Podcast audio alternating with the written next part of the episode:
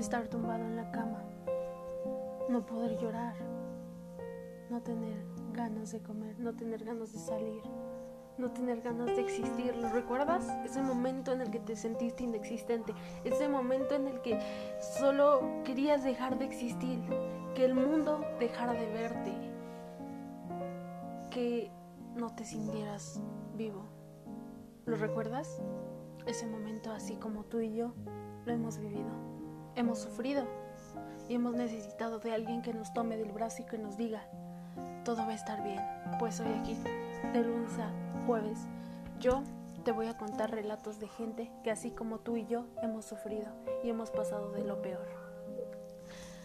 Viernes, sábado y domingo te compartiré secretos para que disfrutes de tu vida y seas más feliz. Sígueme.